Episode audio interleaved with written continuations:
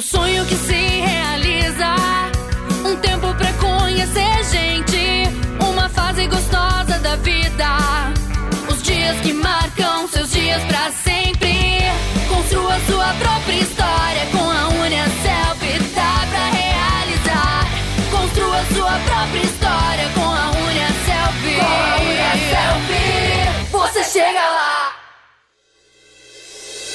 Olá! Começa agora mais um episódio do podcast Pode Perguntar. Mais um canal da Uniaselv que traz conteúdo de qualidade para você.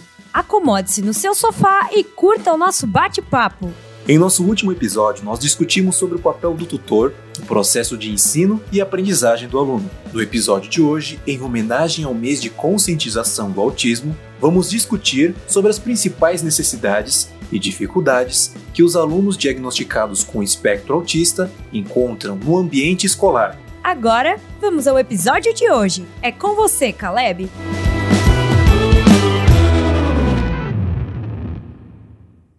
Dia 2 de abril foi o dia escolhido pela ONU para representar o Dia Mundial de Conscientização do Autismo e tem como objetivo sensibilizar a todos sobre o transtorno do neurodesenvolvimento, esclarecer dúvidas e derrubar preconceitos acerca do assunto. Por isso, hoje nós iremos discutir, junto com especialistas da área da saúde e educação, sobre a importância da conscientização, adaptação e inclusão de pessoas com espectro autista no sistema educacional.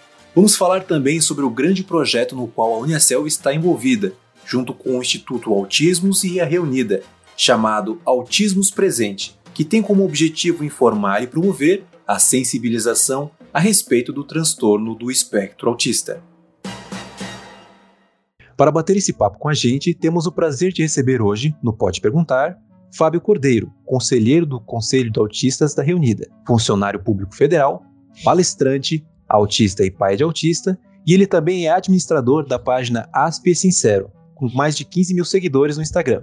Olá pessoal, eu sou o Fábio, tenho 41 anos e vou falar para vocês sobre autismo da perspectiva de uma pessoa autista. Nós temos também Juliane Santa Maria, arquiteta, gestora operacional e palestrante, voluntária do Instituto Autismos e também é mãe de autista. Olá, então eu sou a Juliane, a Nani do Autismos, né? E eu vou vir aqui para dividir com vocês a, a, minha vivência e o que eu consegui aprender até agora junto com meu filho sobre autismo e esse mundo tão diverso. Temos a professora Neuzi, que é gerente de capacitação e formação continuada da Unicelv, voluntária do Instituto Autismos, e ela também é coordenadora do projeto Autismos na Unicelv. Olá, eu sou Neuzi, é um prazer bastante grande de estar aqui hoje é, nesse podcast, né, dividindo essa fala aí com, com a Juliane, é, com o Fábio, né, é, do Instituto Autismos, da Reunida, é, para a gente tratar sobre um tema tão importante que é o transtorno do espectro autista, que a gente fala o ano inteiro, né? Mas que especialmente agora é, nesse mês de abril, então nós é, é, trabalhamos um pouco mais aí em função é, da, da, do dia, né, de consciência aí internacional do autismo. Então é um prazer bastante grande estar aqui. Para começar, eu vou falar com o Fábio, perguntando sobre o que é o transtorno do espectro do autismo. Fábio, você pode responder essa para a gente? É, então, o transtorno do espectro do autismo é algo bem complexo, então essa não é uma resposta tão simples assim. E aqui eu posso dar algumas definições. Né? Primeiro, tecnicamente falando, é um transtorno do neurodesenvolvimento que se dá através de déficits na interação social, é, na comunicação, e aqui a gente está falando de comunicação verbal e não verbal, e na presença de comportamentos repetitivos e estereotipados, também de interesses restritos. É uma segunda definição que eu posso dar aqui, não menos importante, é, falando por uma ótica mais social, eu diria que o transtorno do espectro autista é uma maneira de existir no mundo. É uma maneira que não é considerada típica, que foge ao que a gente tem como padrão de normalidade. Mas que nem por isso é, é menos normal, né? O entendimento que a gente busca hoje é que esse normal, esse normal bem entre aspas, que as pessoas têm no, no imaginário aí, é só um padrão que já é ultrapassado. E, e toda maneira de a gente existir no mundo é não apenas normal, como esperada dentro desse desenvolvimento humano, né? É, enfim, aí desde que o ser humano existe, é, também existe a diversidade neurológica. E eu costumo dizer sempre que eu tenho as minhas dúvidas de que a humanidade estaria nesse nível de desenvolvimento se não fosse essa diversidade, né? Ainda em terceiro lugar, eu posso dar aqui mais uma definição. Eu posso definir o autismo como um desafio. É porque é um desafio ser autista, é um desafio ter um filho autista, é, e é um desafio todos os dias. É um desafio que todos os dias nós autistas temos que, que nos provar e superar barreiras, né? Infelizmente, ainda o que é diferente não é bem aceito ou, ou não é aceito como deveria na sociedade. E daí surgem uma, algumas dificuldades extras para as pessoas autistas, além daquelas que a condição por si só já, já apresenta, né? Aqui eu estou falando de preconceito, das barreiras de acessibilidade, é, do acesso mesmo à saúde, a tratamentos gratuitos de maneira efetiva, né? Da educação inclusiva e tantas outras questões aqui que eu poderia citar, né? E dessas definições que eu dei aí para o autismo, essa terceira aí é que eu espero realmente que um dia eu, eu possa esquecer, né? Pois o autismo, é, ele pode ser um transtorno onde as dificuldades existem, tudo bem com isso, porque dificuldades, elas são inerentes, né, ao viver. O autismo, ele pode ser um jeito de existir no mundo, também tudo bem, porque ser diferente, como eu já disse, é normal. Mas o autismo não, não precisa e não pode continuar sempre sendo um desafio, pois o autista, é, como qualquer outra pessoa, né, a gente merece respeito e merece ter as demandas é, supridas através de uma cidadania é, digna e plena, né? Então essa terceira definição é a que eu não gostaria de dar sobre o, transtorno do espectro autista e que eu espero que um dia a gente consiga superar, né? Verdade, respeito é em primeiro lugar, né?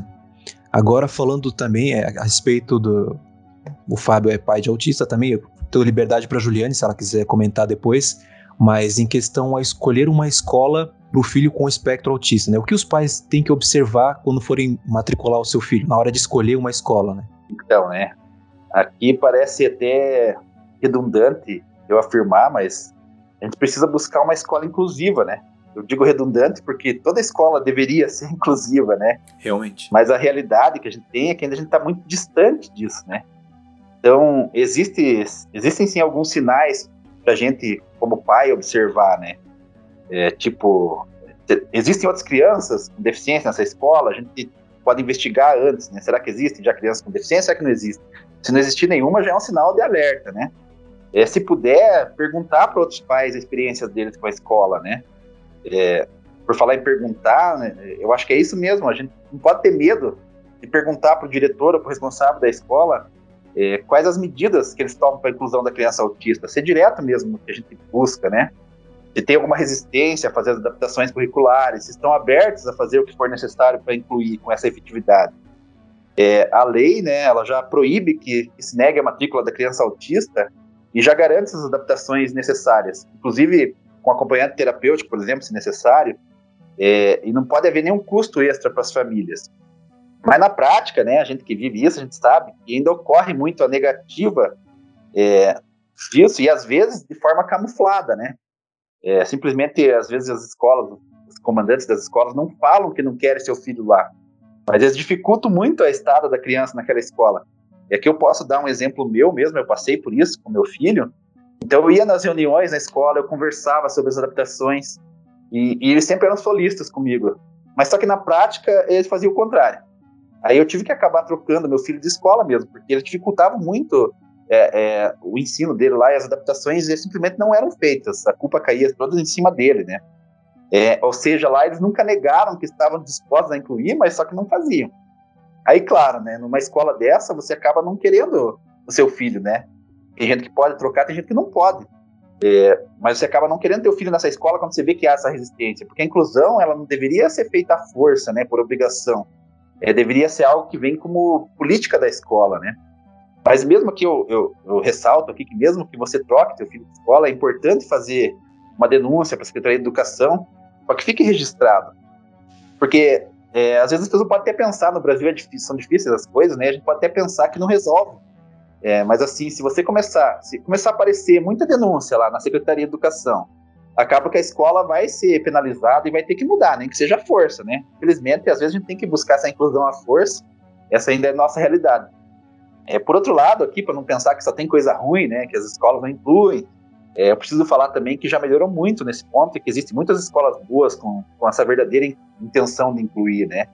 Já tem essa visão que é benéfico para todo mundo é, essa diversidade. Então, é, quando eu troquei meu filho, só para concluir a história, para não ficar no ar, a escola nova que eu encontrei para ele foi super prestativa, desde a entrada dele com, a coordenadora e tudo mais, faziam as adaptações de maneira leve, isso é importante também. É, às vezes o próprio meu filho, por ser adolescente, né, às vezes eles não querem que seja muito assim é, visível essas adaptações, então tem que saber fazer também. E eles sempre foram muito solícitos nessa parte. Então eu consegui encontrar uma escola que realmente estivesse preocupada com isso. É, mas eu acho que é importante observar esses pontos e ficar atento, inclusive, nos nossos direitos, que já estão garantidos em lei, mas que não se aplicam ainda, né? É verdade, isso é muito importante. Ainda a respeito da vida escolar, agora comentando realmente sobre o processo de adaptação, que tinha, até tinha falado agora há pouco, como é que deve ser feito esse processo de adaptação da criança autista no início da vida escolar, na sua opinião? É, aqui falando do meu ponto de vista, né, eu acho é, ser um ponto muito importante é que todo e qualquer processo de adaptação deve ser feito de maneira individualizada, né? Que a gente tem profissionais que podem até falar melhor sobre isso, profissionais de educação mesmo, mas é preciso observar bem as demandas é, de cada criança e traçar um plano, né? E esse plano também não pode ser uma coisa estática, né? De tempo em tempo e conforme a necessidade, é preciso a gente rever para adequar, né? É, a criança está aprendendo, está acompanhando, e objetivo, qual é, né, nesse sentido? O objetivo é que ela acompanhe ou será que a princípio ela não vai acompanhar mesmo, mas isso é esperado por enquanto e que vamos focar na socialização? Então, é, são nuances aí que são realmente individuais, né? É, eu costumo dizer sempre que cada autista é um autista, cada pessoa é uma pessoa, né? E não dá para achar que tem um esquema fechado que vai funcionar com todo mundo, né? O ideal, claro, é que a gente tivesse uma psicopedagoga da própria escola ou que já acompanhe por fora a criança e que pudesse é, seguir nesse acompanhamento junto à escola, né? Mas nem sempre isso é uma realidade. Então, os próprios professores, na maioria das vezes, têm que, têm que pensar esse plano. Aqui é engraçado que a gente está falando de, no mundo ideal, né? Só que a gente não vive nesse mundo ideal ainda, né? E, e eu já ouvi quem dissesse que essas adaptações geram custos que a escola não teria como bancar, por exemplo. É, então vamos lá, né? Só para as pessoas entenderem aqui. É, os custos operacionais de qualquer estabelecimento, eles são inerentes à existência daquele estabelecimento, né? As pessoas ainda elas caem na armadilha é, de pensar que a inclusão é um favor, né? Que a pessoa com deficiência é menos do que as outras pessoas. Mas a verdade é que qualquer pessoa tem os seus direitos universais, educação estão entre eles, né? Garantidos é, como cidadão. Os deficientes também têm esse direito, então nada disso é favor, né? É uma obrigação que eles fazem. Exatamente. Hum só, só para ficar mais fácil de entender, que às vezes eu gosto de fazer umas analogias, né? E, então, só para ficar mais fácil de entender, é, eu fiz uma analogia aqui. É, pensa que se você tem uma lanchonete, por exemplo, essa lanchonete ela tem que ter uma liberação da vigilância sanitária. Isso é requisito para abrir aquela lanchonete e o proprietário tem que saber que vai ter esse gasto para adequar conforme essas normas. Então ele não pode alegar que isso vai dar um gasto extra. Esse gasto é inerente ao funcionamento da lanchonete e tem que estar tá lá no planejamento. Na escola é a mesma coisa. Se você tem uma escola, se você está pensando em abrir uma escola, em entrar nesse negócio, tanto particular quanto escola pública, né, de fato, é, tem que saber que vai lidar com diversos públicos e que os gastos têm que ser planejados conforme isso. Aí, se precisa de acompanhamento terapêutico, por exemplo, a escola tem que estar preparada para ter aquele, aquele profissional no seu quadro de funcionário.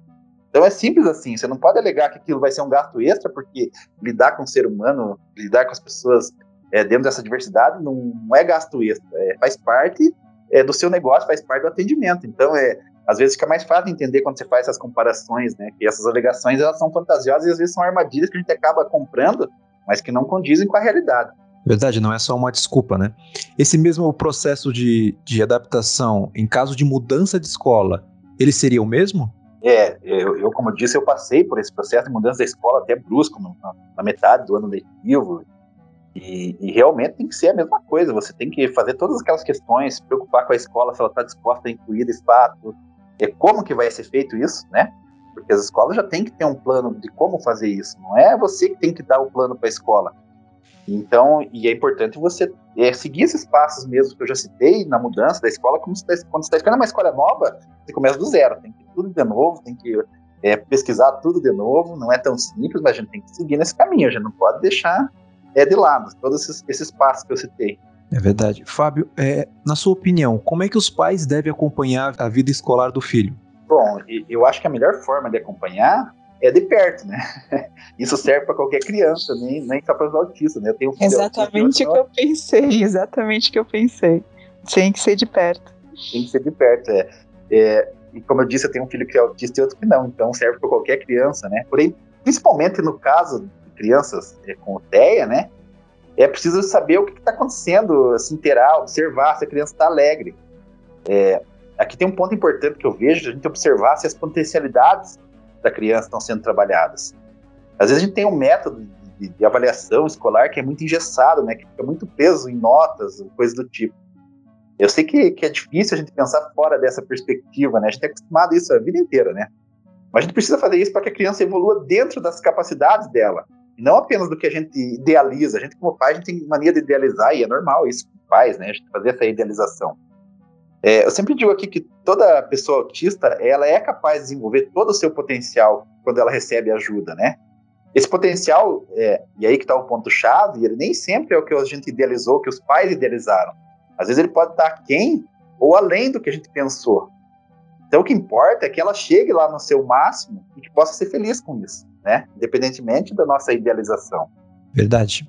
Agora, falando novamente sobre a questão do, da direção da escola, né? Geralmente, alguns têm uma certa resistência, outros são mais é, adaptativos, mas para que a criança se sinta acolhida, né, e ela tenha realmente o suporte necessário, o que, que o diretor da escola deve fazer para garantir essa inclusão dos alunos com autismo, na sua opinião? É, olha, aqui a gente tem tantos pontos que a gente poderia citar, né? Mas pra, até para não me alongar muito na resposta, eu vou no ponto que eu acho que é principal, que é o principal que um diretor, um dirigente da escola deve e pode fazer, né? Que é o querer, né? A atitude de, de querer é essencial para esse, esse, caminho. E grande parte da, das barreiras para falta de inclusão é atitudinal. A maioria das coisas não exige grandes gastos financeiros, mas sim atitudes Aí, claro, eu preciso de educação continuada da equipe, treinamento, especialização, nada disso é menos importante. Mas tudo isso começa com a vontade de querer atender todas as crianças de maneira digna, independente da condição da criança. Então, é o que, o que eu, o ponto principal que eu acho aqui é que não dá para esperar ter uma criança autista para ir atrás de como trabalhar com essa criança. Aí a gente já tem grande parte do caminho traçado. A gente vem vendo que com a melhora dos critérios diagnósticos, a melhor formação de profissionais, cada vez mais a gente vem identificando essas crianças autistas na sociedade. Né? A incidência vem aumentando muito, não porque tem mais autistas no mundo, e sim porque a gente está conseguindo diagnosticar mais cedo e com mais qualidade. Então, o autismo está aí no dia a dia, é, mais cedo ou mais tarde, vai ter uma criança autista na escola, é, em todo lugar tem autistas. Então, é, acho que grande parte do caminho é querer mesmo e não esperar. Vamos lá, vamos treinar, vamos aprender, e, e para poder, quando tiver essa criança, e vai ter essa criança na escola, a gente poder acolher mesmo, porque qualquer é o objetivo, né? Posso fazer um comentário? É uma coisa que é importante também a gente pensar, né, que para uma escola ser inclusiva, a escola toda tem que ser inclusiva e com certeza tem que começar pela direção. Mas é, eu acho que a partir do momento que a direção quer, ela vai informar vai treinar os profissionais, é, porque assim, é, meu filho, a partir do momento que ele entra na escola, ele tem interação desde o porteiro até o pessoal da limpeza, até o pessoal da, da cantina, da cozinha, os colegas, os professores. Então, assim, é, um, um, é uma experiência importante, porque são pessoas muito diferentes, com contatos diferentes com ele ali dentro, e que vão ter uma receptividade muito diferente entre eles, né? E, então, assim, a partir do momento que a direção quer, ela não permite que, que por exemplo, existam é, turminhas que hostilizem, por exemplo, uma pessoa diferente. Ela vai ter certeza que a hora que aquela pessoa for fazer o atendimento, que for pegar o seu lanche, o Vitor estudou em, escola pública, né? Ele estudava agora para terminar o ensino médio numa escola estadual, então ele tinha um, um cartãozinho, tipo de um cartão para pegar a merenda, por exemplo. Então, assim, aquela pessoa que recebe ele para pegar a merenda, ele não fala, o Vitor não fala ainda. Então, assim, ela vai saber lidar com ele naquele momento. Então, assim, Tem toda uma rede que tem que ser formada, e a partir do momento que, você, que as pessoas vão convivendo e se sentem é, à vontade, eu acho também, para perguntar as coisas, eu acho que as coisas vão acontecendo de uma maneira mais natural, assim. E realmente é muito importante. Se a direção não quiser, não tem muito como fazer. Não tem muito que a gente se escapar. Às vezes a única coisa que a gente consegue daí realmente é, é alterar o ambiente, como o Fábio teve que fazer e trocar de escola. Às vezes a gente precisa, né? Faz parte. Certo. Ainda falando sobre essa garantia da inclusão que a gente tenta proporcionar para as crianças, né? Juliane, além desses cuidados que a direção tem que ter, além do, do ambiente e tudo, quais são os, os principais, talvez, principal parte daquilo que deve ser cuidado e adaptado dentro da sala de aula. Além do ambiente escolar, o que dentro da sala de aula é, venha ser um ambiente ideal para acolher essa criança? Olha, a gente, quando fala de uma pessoa, né? Eu não gosto muito de usar o termo criança, até porque é, eu, eu já passei por vários estágios, né? O Victor também já, já tá com 19 anos, então assim, eu passei por todos eles. E o que a gente, quando a gente fala de um autista, a gente não pode ignorar a questão sensorial dele, assim, que é importante, né? Então, assim, a gente a gente tem toda a questão visual, tem a questão auditiva e tudo mais, mas a gente não pode ignorar é, o ambiente em si, concordo. Então, assim, é, às vezes, quando a gente fala de um cadeirante, às vezes não, quando a gente fala de um cadeirante, é bem óbvio e evidente o que tem que ser adaptado. Você tem que ter o espaço de circulação para o cadeirante, você tem que ter o desnível não pode ser muito grande da porta para o corredor, porque senão o cadeirante não entra. E tudo isso fica bem evidente e óbvio. Quando são questões sensoriais, e atitudinais é tudo muito mais complicado, assim, porque vai desde o barulho da turma, né, até a quantidade de informação exposta em sala né? Então, a gente sempre tem que voltar. Vai ficar repetitivo, gente, mas é importante a gente repetir isso. O Fábio já falou disso. Então, assim, a, é o olhar individual, é olhar para a pessoa. É, vamos lá, qual é o perfil dessa pessoa? É, o, o, sensorial dele. Porque, assim, a visão é algo que você ainda consegue direcionar, né? Você precisa de uma área de exposição em sala. Você pode botar, por exemplo, no fundo da sala, você não precisa expor do lado da pessoa. Agora, por exemplo, o som é algo que te invade. O Victor tem o hábito, até hoje, apesar de hoje em dia não ser mais algo tão agressivo para ele, de botar as mãos nos ouvidos. Mas o, o som é algo que te invade. Então, assim, uma turma agitada sempre vai ser mais complicado de resolver do que uma, uma área de exposição de trabalho, né? Então, assim, cuidado da climatização, cuidado da iluminação, o tipo de lâmpada que é utilizado. A gente sabe hoje em dia, apesar de que estão caindo em desuso, né, que aquelas lâmpadas fluorescentes podem causar um grande desconforto para a maioria deles, né, para a maioria dos autistas, das pessoas com autismo. Então, assim, isso tudo é, tem que ser cuidado. E se a gente fala de ambiente, qualquer ambiente que esteja preparado para receber uma pessoa com autismo, ela vai ser muito mais acolhedora para a turma em si. A gente não está falando aqui de preparar uma sala de aula para uma pessoa diferente que vá ser menos interessante para as outras pessoas. Vai melhorar a qualidade do ensino de uma maneira em geral. Provavelmente, assim, se tu tem um ambiente acolhedor, se tu tem um ambiente tranquilo, até os outros alunos vão ficar mais calmos e tudo mais. E uma coisa que é engraçada, o Vitor estudou é, na mesma escola até o nono ano, né? Uma escola municipal. E ele estudou sempre com a mesma turma, escola pequenininha e tudo mais. E o bacana é que quando ele ia trocando de, de professor, é, como ele já estava muito entrosado com a turma, a turma já sabia. Então, assim, eles começavam a fazer, eles mesmos, né? Começavam a fazer bagunça e daqui a pouco um olhava para outro e Ó, oh, o Vitor, o Vitor, a gente está fazendo muito barulho e tal. Depois de um tempo aquilo ficou automático. Então, por mais que a gente você tenha perguntado da sala, eu acho que em sala, no caso, né? Então, assim, a, a questão, assim, às vezes até do tom de voz do professor, o cuidado com isso, é, se tem ou não tem cortina, porque é, o tecido ajuda na questão, né? Então, assim, arrastar cadeira, às vezes um pedacinho de feltro embaixo da, da carteira para não fazer barulho quando o pessoal arrasta, né? Ter um pouco de tecido para não ter aquele. Porque o ambiente de sala geralmente tem muita parede, muito é, ambiente refletivo, então o barulho fica ecoando lá dentro. Então, qualquer tecido extra que tu consiga colocar lá dentro às vezes auxilia. É, então, assim, e normalizar algumas questões, né? Tipo, porque a atitudinal também é a questão, como eu falei, ninguém sala, né? Da gente prestar atenção, assim, é, no contraste de, de do que é escrito. Hoje em dia é, se usa mais o quadro branco, e minha mãe é, é, educadora, então eu sei que às vezes, dependendo do, do que se usa, da cor que se usa, já existe uma dificuldade maior, né? A pregnância fica dificuldade, então assim, as pessoas têm dificuldade em ler. Então, assim, cuidar com isso tudo e, e só melhora para todo mundo. Então, assim, o som, é, o ambiente, as cores, às vezes, também são importantes, porque se, se essa pessoa tem dificuldade de se concentrar e tal, então, assim, se tiver muito estímulo, cor demais, tudo muito diferente, também atrapalha, né? Então são coisas às vezes que são detalhes, né? É, o Vitor, por exemplo, tem dificuldade com coisas, tem que as coisas têm que estar certinhas, bonitinhas. Então ele não gosta de cadeira rasurada, não gosta de carteira rasurada, tem que estar tudo muito bonito.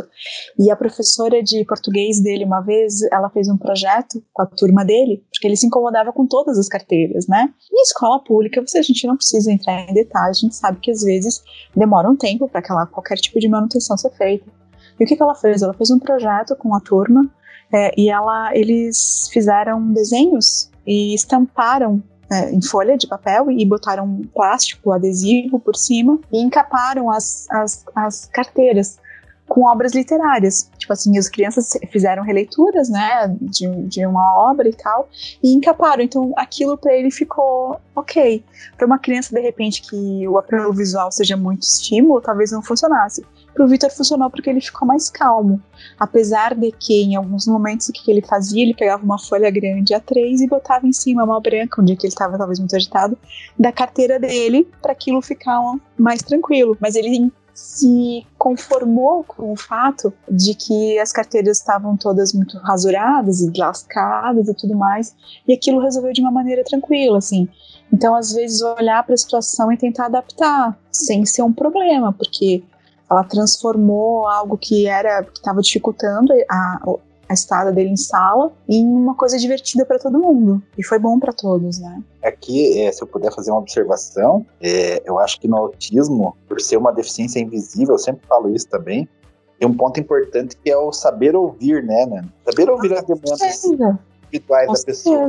É, é, como eu falei, eu sou o homem das analogias, né? E eu costumo fazer uma outra analogia aqui, que é muito simples, porque as pessoas, como eu disse, você citou o cadeirante aí, que é mais hum. fácil dizer, de, de, ver as demandas desse cadeirante no autismo, as pessoas não enxergam, né? Como eu disse, uma deficiência invisível.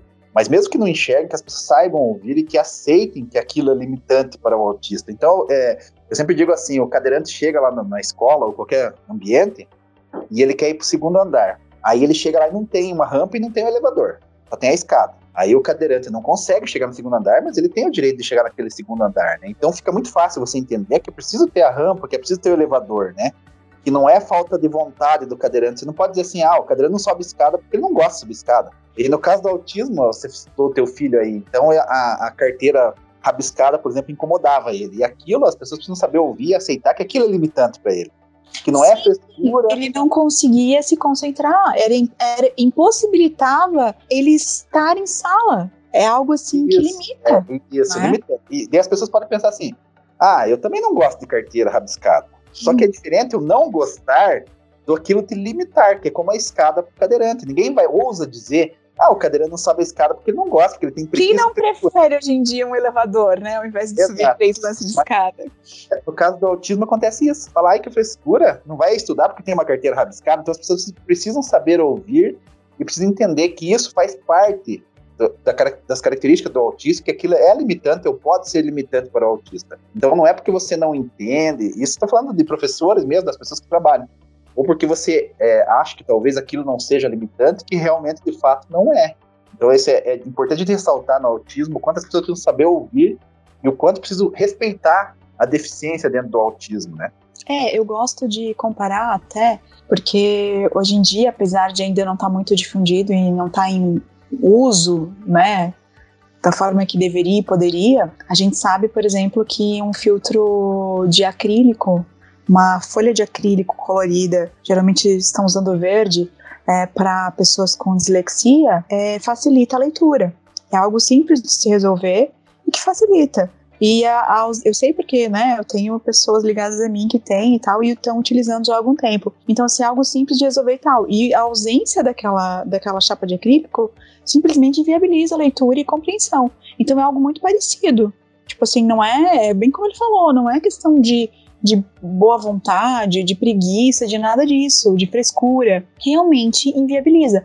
É muito difícil para uma pessoa que consegue filtrar isso entender essa dificuldade. É muito difícil, é muito difícil. Mas estamos aqui para tentar mitigar esse tipo de dificuldade de entendimento, né? É, são bastante fatores que contribuem mesmo para essa ambientação é, ideal, vamos colocar assim dessa forma. Vocês devem concordar que talvez, além dessa ambientação ideal, tem uma peça-chave nisso tudo, que é a própria presença do professor na sala de aula, né? O professor, então, sendo essa peça-chave nessa identificação dessas adaptações. Além disso, o professor, ele deve ter alguma atenção ou algum cuidado especial para esse aluno? Com certeza. É, voltamos olhar individual sempre vai ser a primeira questão. Eu acho que uma das dificuldades grandes de se ter as pessoas com autismo em sala de aula é que a gente não consegue normatizar muito. É, é, tu tem que olhar e tem que ter um planejamento individualizado. Por exemplo, a primeira coisa, assim, é ter a boa vontade, querer né, fazer as coisas é, e tentar é, multiplicar qualquer tipo de adaptação, né? Como o Fábio falou, o meu filho também, no final ali, quando ele estava já no final do ensino médio, ele já não queria fazer diferente dos outros. Ele não queria copiar menos coisas do quadro. Então, assim, é, é algo que a gente entende que algumas coisas a gente tem que dizer, não, olha, agora não dá para ser assim. Mas até, até que ponto precisa ser assim, né? Que a gente tem que realmente fazer diferente. Eu nunca me esqueço a primeira vez que uma professora do Vitor, uma professora de geografia, chegou e falou assim: escuta, como tem que ser a prova para o Vitor? Porque até então é, era professora de apoio que fazia a prova dele. E não é por aí. Ela deve ajudar, mas quem deve fazer é o professor. Ela pegava a matéria e montava uma prova. Como tem que ser? Ah, sim. Ela olhou e falou assim: bom, eu consigo avaliar a turma toda se a gente fizer assim. Pode ser? Ah, sim, pode. Então, assim, o que aquela professora fez? Durante o ano todo, ela fez a prova igual para todos eles. Ela usou muito mais imagem, deu muito mais trabalho, só que assim ela conseguia, é, ela conseguia avaliar todos. E daí, assim, teve um professor. A gente teve vários episódios estranhos, né? Durante o percurso da vida letiva, da vida escolar do Vitor. Uma delas, assim, que eles testavam o Vitor, assim, de uma maneira meu, eu nem gosto de lembrar muito, né? Ficavam testando ele o tempo todo para saber se realmente era aquilo que se dizia, né? Se ele tinha aquela, aquela competência, digamos assim. E eu não tô falando de prova, eu tô falando de teste, né? É, enfim, e, e, e, essa professora fez o ano todo daquela maneira e um, um outro professor questionou, assim, porque, ah, a turma conseguiu também subir um pouco as notas, ah, é porque tá muito fácil a prova. Daí, tipo, ela respondeu: não, não tá muito fácil. A questão é que eu pensei muito melhor. É, às vezes o professor, eu entendo isso, gente. Minha mãe é professora, eu sei como é que é. Tem uma prova lá montada que utiliza num ano, utiliza no outro, e a própria turma tem às vezes uma interação diferente. É, você chega numa turma, é, é minha mãe tinha dava aula manhã e tarde, então assim a turma da manhã era uma dinâmica, a turma da tarde era outra. Então assim é, às vezes você, você não consegue é, chegar lá, né, com todos eles.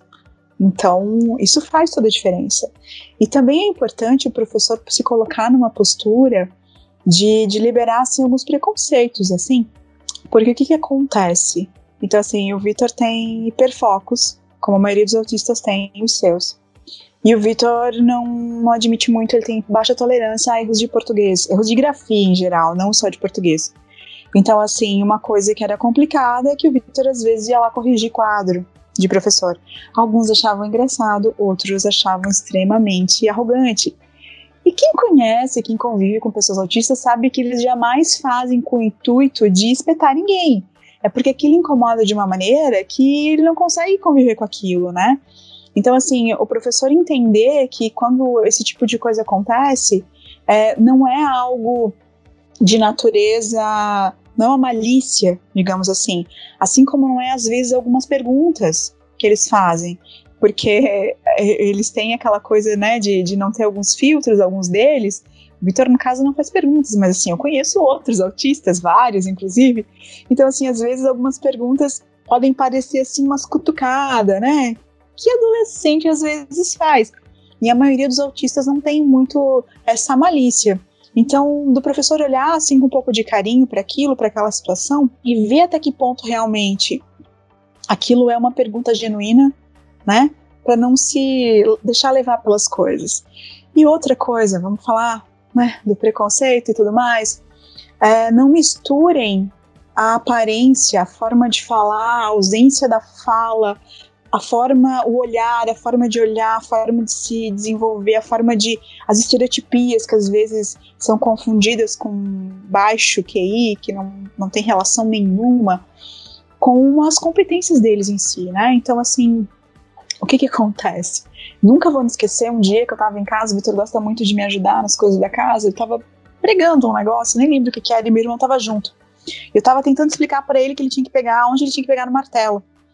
E o meu irmão falou assim: explica para ele por que, que tem que pegar ali. Tu, tu, tu entende de física? Explica para ele. Não é porque ele tem essa idade, explica de um jeito tranquilo, mas vai explicando sempre tudo que tu puder como o vô fazia com a gente com os bichinhos, que meu avô falava muito, explicava aranha, isso, aranha, aquilo. Vai explicando para ele. Em algum momento, nunca sabe o que, é que uma criança, uma pessoa está absorvendo, independente de ser autista ou não, né? Então, quando chegou na hora da gente precisar apresentar trabalhos do Vitor, o que que a dificuldade maior sempre foi, foram os trabalhos, a apresentação mesmo de trabalhos. Então, teve uma feira do Vitor que ele tinha que apresentar um trabalho sobre artrópodes assim, cara, como é que o Vitor vai apresentar um trabalho numa feira sobre artrópodes, né? A gente foi lá e fez. É, eu peguei um hiperfoco dele, que são os desenhos da Disney, a gente pegou o desenho da vida de inseto e a gente começou a trabalhar a partir daquilo. E a gente fez um diorama trabalho manual, tá? Pegamos uma caixa, fizemos um, fizemos um diorama com uma árvore, porque ele gosta, gostava de fazer as coisas, pintar e tal. Comprei uns bichinhos de plástico, a gente colocou lá aranha e tudo mais. Daí, cada bichinho daquele a gente botou tipo um balãozinho, como eles estivessem falando alguma coisa. E em volta da caixa, a gente colou PowerPoint, que eu e ele fizemos. Então, foi a primeira vez que eu ensinei ele a fazer PowerPoint a gente, eu ensinei, ele já, ele já usava o Ctrl-C, Ctrl-V da vida no Word e tal. Ele falou assim, filho, ó, a gente vai procurar imagem. Então a gente vai procurar uma imagem como? Vai procurar uma imagem com fundo branco porque fica melhor, porque gasta menos tinta, e não sei o que. Comecei a explicar sobre onde centralizar, onde não sei o que. Uma pessoa metódica, ele pegou muito rápido. E o Vitor faz PowerPoints muito bons hoje em dia. Muito melhores que os meus, né? E, e, quando ele precisou fazer trabalhos um pouco mais extensos, o que, que eu fiz? Eu fiz uma base para os trabalhos dele. Fiz a capa, fiz, tipo assim, botei uma letra e tal. Eu tenho dentro do meu trabalho, eu tenho as bases, até mesmo para os meus desenhos. Eu tenho lá a prancha prontinha dentro do, do programa que eu uso, que é o AutoCAD. Então, assim, eu tenho tudo lá pronto, eu tenho uma base. Então, ele tem a base dele que eu fiz para ele para ele fazer. E o Victor faz os, fazia os trabalhos dele no PowerPoint, ele não gostava de usar o Word, porque ele gostava de botar as imagens que ele queria. E ficavam muito bons os trabalhos dele. E teve um dia que eu cheguei na sala de aula para buscá-lo e a professora me entregou, professora de apoio, né? Me entregou o trabalho de filosofia, escrito assim, em vermelho caneta vermelha. Gostaria que da próxima vez o Victor fizesse sozinho seu trabalho para eu poder avaliá-lo melhor, poder avaliar melhor sua capacidade cognitiva. Não deu nota, escreveu isso em vermelho. Então, assim, o professor não me perguntou como tinha sido feito aquele trabalho. Ele simplesmente partiu do pressuposto de que alguém fez para ele. Gente, isso é de uma agressividade e de um absurdo tão grande que eu não sei nem por onde começar. É, são tantos pontos assim que isso assim quando eu paro para pensar assim até me tira do sério assim. É, o, então assim como é que um professor faz uma coisa dessa? Como é que um aluno recebe um, um aluno que fez? E vamos lá ele levava muito tempo para fazer né? É, faz um trabalho desse recebe um feedback desse como é que ele se sente? Né? Qualquer aluno então, assim, e quando eu fui falar com o professor, enquanto eu estava falando com ele, chegou um aluno da turma do Vitor e entregou. Do turma do Vitor, não, desculpa, era uma outra turma. Chegou um outro aluno e entregou um trabalho para ele. Que era o mesmo trabalho, só que era outro, outro primeiro ano, né? Numa folha de caderno com de espiral arrancada, sem tirar aquela parte do lado, sem nada, não tinha nenhuma folha escrita. Aquele era o trabalho do menino. Então, tipo assim, porque meu filho apresentou um trabalho com capa, com data, com não sei o que, tipo, todo formatado, é, não tinha sido ele que tinha feito.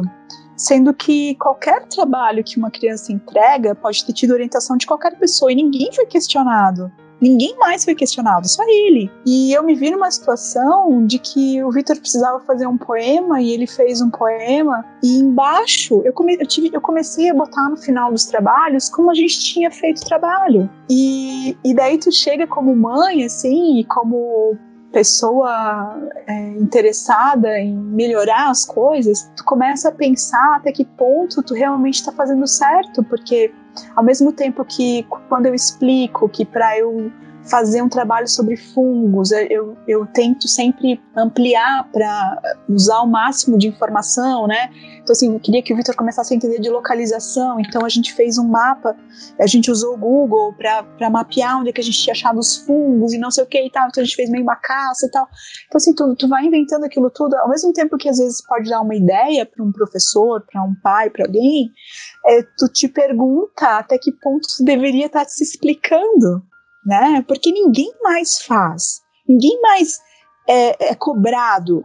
Só que tu fica tão cansada é, de ter que, que ler aquele tipo de coisa, e eu me coloquei, na verdade, no, no lugar do Vi, no lugar do Vitor, né?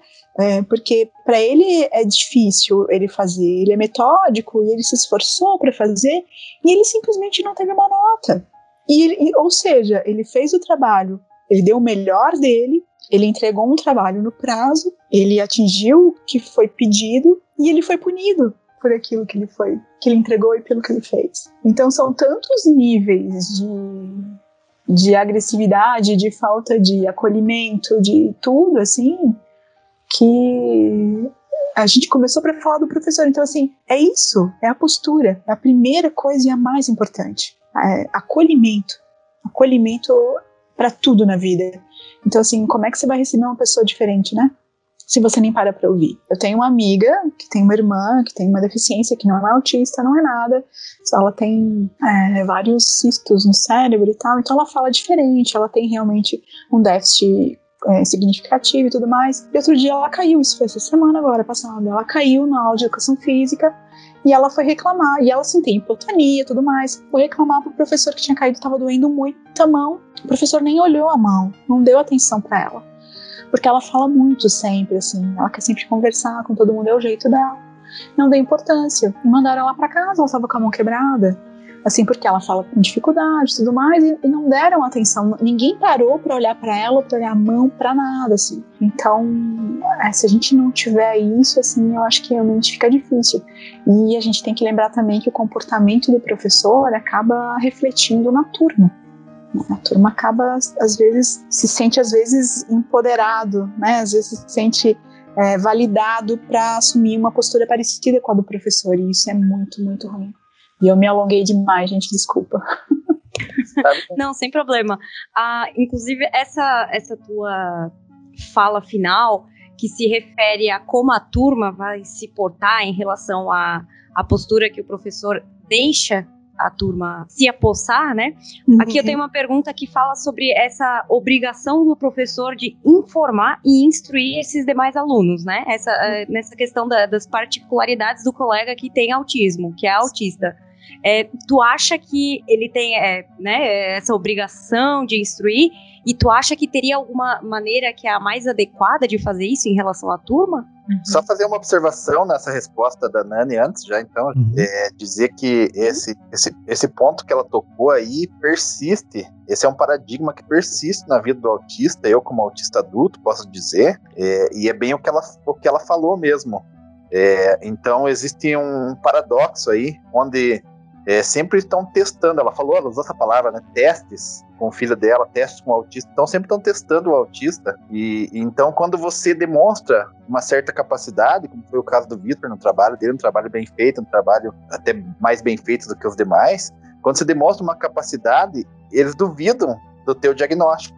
Então, assim, é, se você fez algo bem feito, eles duvidam do, do teu diagnóstico de autismo. Se você prova e você é, é autista, ou se você prova, como ela disse, tem que estar tá provando a todo momento, tem que estar tá explicando que não deveria ser assim, mas se você prova, não, ele é autista mesmo, aí eles duvidam da tua capacidade. Então, logo, se ele era autista, ele não podia ter feito um trabalho bem feito. Se ele fez um trabalho bem feito, não pode ser autista. E esse é um, um, um paradoxo que a gente vive até na vida adulta e continuam duvidando das nossas capacidades e potencialidades aí. Olha, aqui a gente esbarra em uma outra questão que a gente ainda praticamente não comentou, que é a família, né? Por quê? Eu conheço famílias que, por exemplo, nem querem que seja dito, apesar de ser evidente que a pessoa é autista e não querem que se, que se toque no assunto. Então, assim, isso, eu acho que só dificulta para todo mundo. É, sim, o professor está ali, é mediador, ele tem que saber lidar com, as, com a situação e, e, e informação sempre ajuda a gente lidar melhor com as coisas. Então, assim, é, eu percebi claramente que sempre que eu separei um tempo para sentar com a turma, geralmente não eu, eu levava alguém, mas para sentar com a turma e explicar, a turma em geral tem sempre muita curiosidade em saber o que é, por que é, como é, né? E, e, a gente não pode, eu acho, transformar isso meio que num, num problema. Eu tenho algumas amigas, assim, que não lidam bem, às vezes, com pessoas que perguntam algumas coisas, às vezes, no mercado, é, em algum lugar, assim, mas eu sempre digo, assim, até já escrevi sobre isso, assim, o que, que eu sabia de autismo há 17 anos atrás, né? Que foi quando veio o diagnóstico do Vitor. Eu não sabia nada. Como é que uma pessoa que não tá nesse meio vai saber de alguma coisa. É, pode até saber, mas que obrigação tem essa pessoa? Eu acho que muito do nosso papel é esse, de cada vez que alguém chega e pergunta, a gente responder. Então, levando isso para a sala de aula, quem está ali, quem é o responsável por essa comunicação tem que ser o professor, não tem outro jeito. A gente não tem outro meio. É, dependendo, é claro, da pessoa autista, muitas dúvidas e muitos posicionamentos até podem ser é, partir dessa dele, né, dessa pessoa, dela, né, no caso dessa pessoa. Mas tipo assim, é, o professor tem que estar tá ali para mediar e para explicar. A turma tem que saber o que está acontecendo. Eu acho que faz muita diferença. É, é, eu nunca, quando eu comecei a, a, lidar por motivo de trabalho, inclusive foi que eu comecei a lidar mais com pessoas com deficiência visual. Então, que às vezes quando você vai falar numa turma onde tem uma pessoa com deficiência visual, você sempre tem que falar primeiro, se tem o caso do microfone, você tem que falar fora do microfone, que você nunca deve pegar na pessoa, a pessoa pega em você, são coisas é, de leve, coisas é, que para eles são o básico e para quem não convive não tem esse feeling, não tem essa vivência, a gente tem que adquirir de alguma maneira. E, e se o professor não está ali e não souber responder, fica difícil como eu falei antes, né, a postura dele vai, vai refletir na turma, né? E só acho assim que, que a gente não pode nunca, nunca, nunca fazer é conversar sobre com a pessoa lá dentro como se ela não estivesse lá. A gente tem que tomar muito cuidado com isso, principalmente quando são não verbais, quando pessoas que ainda não falam. Então, assim, se tem uma péssima é, mania de falar sobre a pessoa como se ela não estivesse ali, né? Então começa a se tratar do assunto e tal como se nada existisse. É, daí vai, assim, do feeling da escola e do professor de conhecer a turma, porque como a gente já comentou antes, as turmas têm dinâmicas diferentes e, e ver como teria que ser feito esse momento, né? Agora, não tem como não passar pelo professor, isso sim, porque as pessoas vão conviver, né? A turma vai conviver e aquilo tem que decorrer da melhor maneira.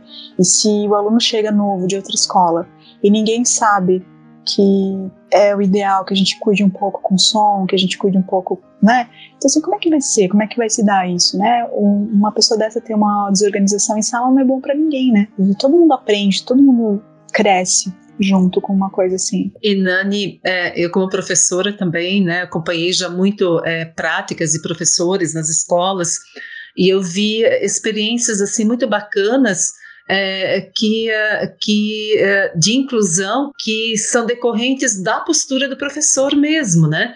Então, uh, eu lembro de uma professora que eu acompanhei, que ela desenvolveu um projeto na sala de aula, onde todos os alunos foram pesquisar sobre autismo, né, foram procurar possibilidades de interagir com o aluno autista na sala de aula, enfim, foi um trabalho muito bacana que essa professora fez Né? Eu lembro de, de, de, uma outra professora que tinha um aluno surdo na sala de aula e, uh, e quando então é, ela, ela proporcionou que a turma toda aprendesse Libras para poder se comunicar com o aluno surdo, enfim, né? Então isso é inclusão, né? É aquilo que, que, é, que vocês, que nós aí do Instituto Autismos falamos tanto de que informação é inclusão. Né? Então, é, eu penso que, que é, é, é, essa postura de falar sobre né, é, é, muito mais do que falar, é fazer. Né? É a inclusão atitudinal mesmo, né? Então, é, de proporcionar essa aprendizagem né, a todos os alunos sobre autismo, porque as pessoas têm que aprender para poder lidar, para poder conviver, para poder incluir, né? Então, acho que tem alguns professores já que têm aí uma, uma prática muito bacana e muito positiva em relação a isso. É claro que sim, eu vejo pelo Vitor, assim, é, de como as coisas funcionaram tão bem na escola. A gente, eu tive muitas, muitos obstáculos, mas eu tive muita sorte também, muita coisa.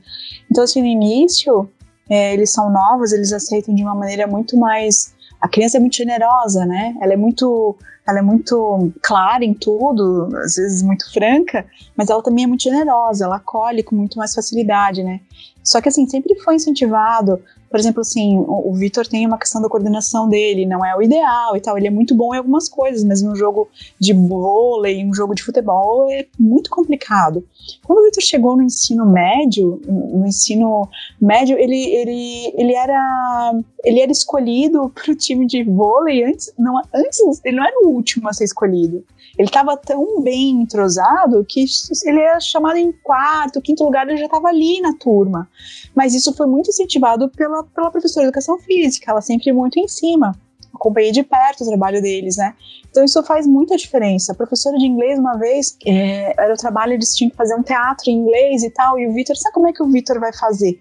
Que cada um tinha que ter uma fala e tal. Ela fez. É, todo mundo ia fazer um teatro sobre o Vitor ia contar uma história do Vitor. Então era uma história em todos os teatros era sobre ele. Foi uma coisa bem engraçada ficou muito divertido, assim. E teve um que conhecia tão bem o Vitor, uma turma, que eram colegas que faziam os trabalhos sempre com ele, que eles botaram o nome do teatro que era Se o Vitor Falasse. O Vitor gosta muito do Herbie, é se meu Fusca falasse, né? Ele sempre tinha as coisas junto e tal. E, e é uma fixação dele, porque ele quer sempre. É uma coisa que falta na coleção.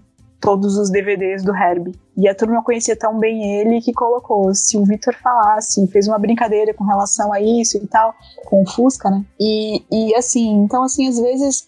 É, tu torna algo que podia ser um problema numa coisa leve, divertida e que é bom para todo mundo. Legal, legal. É, ainda falando, então, fazendo um gancho em relação a isso, do aprendizado que o, o Vitor estava tendo em relação ao dia a dia, né? Como é que funciona então esse aprendizado de uma criança autista na escola? Bom, é, a gente, primeira coisa, a gente não pode esquecer a primeira parte, que é a criança. É uma coisa que eu sei, eu como mãe já, já fiz. Hoje, não digo que não faço em nada em nenhum momento, mas que eu já tenho consciência, então me policio muito mais. Que a gente nunca, nunca deve colocar o autismo em primeiro lugar nesse sentido, assim, de de resolver algo, assim. Ah, mamãe outro dia, Nani, como é que eu faço com um adolescente autista?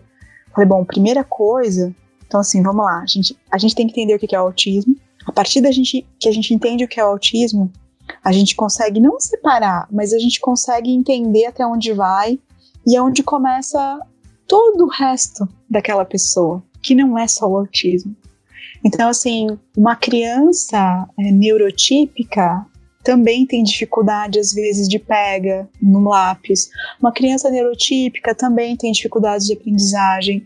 Uma criança neurotípica tem N questões de. Eh, que têm de ser resolvidas e trabalhadas. Quem trabalha com educação sabe disso. Eu cresci escutando minha mãe falando sobre isso, minhas tias falarem sobre isso. Então, assim, a gente tem que ter muito cuidado nisso. Assim. Então, assim, primeiro, o estágio da criança. Porque, assim, o fato da pessoa ser autista não quer dizer que ela tenha dificuldade com aprendizagem, né? Tem, nem todo ele tem dificuldade em aprender a ler. Alguns é, demoram muito, outros aprendem antes. Então, assim, é, entram as comorbidades aí nessa brincadeira também. Então, assim, é, primeiro a criança, a pessoa, né? Como é que tá? Em que estágio que ela tá? É, ela pega no lápis? Ela não pega no lápis? Ela fala? Ela não fala? Isso tudo entra, né? Se a gente for falar de alfabetização, se for falar, não sou, gente, eu não sou educadora, vamos lá. Mas tipo, né? A gente se empenha, a gente estuda, né, Neuzi? A gente vai atrás. Então, assim, é, até em, em que ponto que tá essa criança? Ah, o autismo dessa pessoa, como é que, por onde ele se dá? O que que ele afeta? Quais são as comorbidades? Ah, então o Vitor, a gente fala sempre do perfil, né? A gente, eu usei muito o perfil, a gente chama de perfil do aluno. Eu fazia um perfil do Vitor é, quando foi para o ensino médio, eu botava até a parte sensorial junto para eles entenderem o que que era. Então, assim, dentro dessas especificações, o que, que pode atrapalhar na questão né, do, do, desenvolvimento dele em sala de aula, a aprendizagem em si. Então, é óbvio que se o Vitor é, se incomoda com uma carteira lascada e não consegue permanecer em sala, a aprendizagem dele vai ser dificultada, vai ser prejudicada. Se ele não está em sala, não está assistindo aula, isso é, é um problema. É, o que às vezes não era um problema e alguns professores não entendiam é que às vezes o fato dele não estar tá olhando para aquele professor não significava que ele não tivesse prestando atenção no que estava sendo dito, né? Então, assim, é, eu nunca me esqueço. O Vitor, o Vitor aprendeu a ler muito rápido, muito cedo. E quando ele foi para a escola, é no pré, né, ainda, que a gente chama agora de primeiro ano, é, então ele tava, tava todo mundo em roda, lendo uma historinha com a professora, e ele tava num canto da sala, assim, ouvindo a história. Ele bota os dedinhos assim no, no, canto do olho, assim, tal. Tava com o dedo no ouvido, também olhando pela janela. E tava lá, não quis sentar, né? Tava todo mundo ali pertinho dele, mas ele não quis sentar com a turma e tal. E a professora falou assim: olha, agora a gente vai fazer uma atividade e tal, e depois a gente vai pro parque. Então ela pegou, depois que ela leu a história, uma história curtinha, né, gente? Botou algumas palavras assim no chão e a gente, eles tinham que pegar as palavras que tinham feito parte da história, botar no quadro e depois acabava a atividade. O que, que o Victor fez? Ele saiu do cantinho dele, foi lá, olhou, pegou as palavras que tinham feito parte da história, botou no quadro e foi pro parque. Então, assim, é uma linha de raciocínio reta, certeira, né? E, e, e que, e que para ele fazia todo sentido, né? Então, assim, são coisas que vão acontecendo que ele não fez nada errado, né? Não estava errado aquilo. É só aquela coisa do, do autista de ser muito óbvio e objetivo nas coisas, né? Então, assim, esses pequenos detalhes que a gente tem que cuidar. Até onde vai a pessoa, aonde é, que se mistura isso tudo, né, gente? É claro, o autista, a pessoa, a criança, isso é misto. A gente não pode botar o autismo antes de tudo, a menos que aquilo esteja evidente na hora. Se uma criança está tendo uma, uma desorganização, ninguém vai dizer para prestar atenção em outra coisa. A gente vai prestar atenção no que está provocando aquilo ali na hora. Mas eu acho que é por aí. Ela é, é criança, é o adolescente, e a partir daí todo o resto. Ô, Nani, você falou, né, agora é, mencionou a questão da desorganização. O que eu acho assim que você como mãe, né, o que que você poderia falar sobre como que a professora pode lidar caso ocorra né, uma desorganização do aluno na sala de aula? É, os professores perguntam muito isso quando a gente faz formação sobre autismo, né? Uhum. Você poderia nos falar uh, do teu ponto de vista, como que o professor pode agir, a escola? Sim, é, o que eu vou falar agora é uma opinião de fora, né? Tipo assim, de quem convive com alguém que tem uma desorganização, né? Eu percebi nesses anos todos que é muito mais fácil a gente lidar com ela antes dela chegar assim num extremo, digamos assim, porque aquilo é uma onda crescente, a impressão que eu tenho, né? A forma de explicar assim que aquilo vai vai meio que crescendo e, e, e chega num cume que eu costumo dizer que depois que está naquele ponto é tudo muito difícil de resolver. Primeira coisa, quando se a criança já está em desorganização, não é hora de resolver nada com ela, de fazer nenhum combinado, de chamar atenção, de nada disso. Né? Então, assim, é, primeiro você tem que acalmar aquela pessoa. Segunda coisa, desorganização, de novo, não é um mimimi, não é falta de vontade, não é birra. Existem são coisas diferentes. É claro que a gente só percebe isso com a convivência. Eu sei direitinho quando meu filho tá de mãe e quando ele tá realmente desorganizado, né? Quando uma desorganização é, não é vontade dele, gente, aquela pessoa não consegue controlar. Eu, como tenho transtorno de ansiedade, eu sei como é que é, né? É uma coisa instintiva que tu não controla. Tu até sabe que às vezes que aquela, que aquela ansiedade não faz muito sentido, mas você não consegue controlar. Então, isso é muito por aí, né? E, e aí volta a questão, assim, é, da família. É, as formas de lidar em sala, na escola e tudo mais, tem sim de ser organizado e tem de partir da escola, mas a gente não, não deve tirar esse componente importante que é as, não é a família, as pessoas que convivem com aquela, com aquela outra, né, com aquele indivíduo ali, é, que já conhecem, que sabem. Então, assim, a partir do momento que eu deixo meu filho na escola, eu digo: olha, o Vitor tem dificuldade com erro de grafia, ele vai desorganizar se vocês deixarem. Se vocês, né, o Vitor tem dificuldade com isso, tem dificuldade com aquilo, isso aqui é muito forte para ele. Então, assim, é, já fica mais fácil de, de localizar. Eu nunca me esqueço um dia que me chamaram na escola saía desabalada de onde eu estava, estava em outro lugar, outro ponto da cidade, é porque ele estava tendo uma desorganização bem feia. E eu cheguei, na hora que eu cheguei na escola, na sala, é, eu vi o que que era, qual era o problema. Que a sala tinha. É, a porta ficar aberta, tem tipo um ganchinho atrás da porta que segura a porta na parede, assim. E aquilo tinha quebrado. E eles colocaram o lixeiro que ficava do lado de fora da sala, na frente da porta para segurar a porta. Quando eu entrei, que eu vi o lixeiro ali, eu sabia que era aquilo. Porque o Victor tava numa fase assim de que qualquer coisa fora do lugar era dificultava e tirava ele, né? Desorganizava ele. Então naquela hora eu soube o que era. E foi só tirar, que claro, ele ainda ficou um pouco agitado e tal, mas aquilo foi baixando. Então, a partir do momento que você identifica, então, primeira coisa, tem que identificar o que está acontecendo. Já, já é meio caminho andado, né? E, e achar alternativas, tirar o foco daquilo geralmente ajuda. A gente não, não coibir estereotipia, que ajuda eles, ajuda isso, né? Ajuda eles se regularizar, regularizar se regular, desculpa. Eles se regulam assim e, e, tentar acalmar de alguma maneira. Já teve fases que eu cantava com o Vitor, hoje a gente já contava, respirava. Respiração sempre ajuda, né? Conseguir fazer com que eles prestem atenção na respiração. Qualquer pessoa, eu agora voltando pro meu ponto, né, de, de, de ansiedade, então, assim, sempre ajuda a controlar a emoção. E então, assim, a gente contava e hoje em dia a gente dança. Eu começo a, a ir de um lado pro outro na frente dele e tal, ele começa e aos pouquinhos aquilo vai baixando e tal, e vai se acalmando. Isso vai ser muito particular de cada um deles. Então, conversem com a família, com as pessoas próximas, até às vezes com os próprios coleguinhas que já convivem há mais tempo, né? Na turma do Vitor, os, os amigos já sabiam. Era engraçado porque às vezes era aqueles meninos que não queriam, que morriam de medo de pagar mico e cantavam música da Xuxa para ele, às vezes, para ele se acalmar, então era bem lindo de ver, assim. E é isso, assim, às vezes é muito particular, né? Cada um consegue se acalmar de um jeito, mas prestar atenção antes de chegar no, no ápice da coisa também ajuda. É, a importância de identificar os sinais e principalmente os pré-sinais, né, Nani? Sim, sim. E voltando sabe, naquele... sabe, ô Fábio, só deixa eu te contar, que a Ju, né, do grupo, ela brinca que ela sabe quando o Vitor vai se desorganizar, porque eu me desorganizo antes. porque eu começo a perceber, eu estou vendo o que vai acontecer. Hoje em dia, eu sei antes, né? Eu vejo antes o que vai acontecer, já começo a me, a me mobilizar é, para aquilo funcionar. Voltamos naquela questão da individualização, né? De é. cada pessoa conhecer. E aqui, como escola, pensar, a gente pode pensar também um ambiente que seja é, de baixo estímulo sensorial, um ambiente mais tranquilo, com uma luz mais calma, né? Como escola, pode, podia pensar num ambiente desse, uma salinha onde pudesse é, proceder para levar a pessoa, a criança, para que se acalme. Isso é uma coisa a se pensar que seria legal e que também não exige grandes gastos financeiros, mas que fosse um, um lugar onde pudesse o professor é, ter uma fuga com, com a pessoa para poder acalmar, porque isso é uma das coisas bem efetivas, né?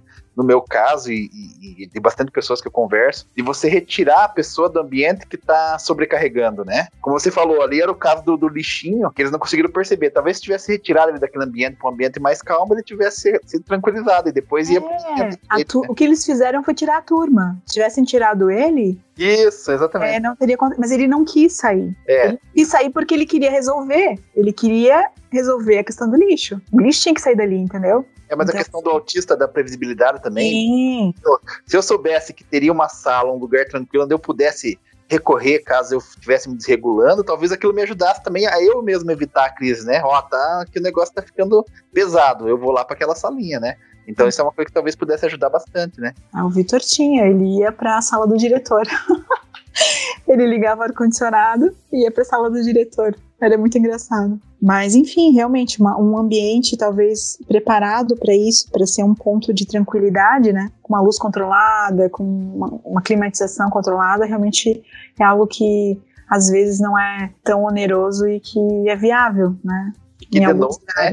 E que, de novo, não serve apenas para pessoa autista, para qualquer criança, porque qualquer criança não está livre de, de, ter um estresse na escola, alguma coisa do tipo, né? Então, a gente sempre fala das coisas, como você falou da prova, que, que fez para a turma toda a prova, em vez de fazer a prova dele diferente, fez para a turma toda igual. Nesse sentido, essa salinha não seria usada só pelos autistas, né? Então, um ambiente de tranquilidade, nas empresas está muito comum hoje em dia você ter esse ambiente de fuga, na escola não teria por que não tê-lo, né? Com certeza. Ajudaria todo mundo é realmente uma questão de sensibilidade, né? De identificar e ajudar essa criança, esse aluno. É, só para finalizar esse assunto, então, referente ao aluno em sala de aula, né? Como esse processo de aprendizagem ele deve ser avaliado? Como o professor ou o diretor pode estar avaliando, ou até mesmo o pai, como é que ele pode estar avaliando para perceber o desenvolvimento que o aluno está tendo? Olha, eu acho que a gente deve, primeira coisa, é não se apegar demais à nota, eu acho que isso não é uma coisa bacana.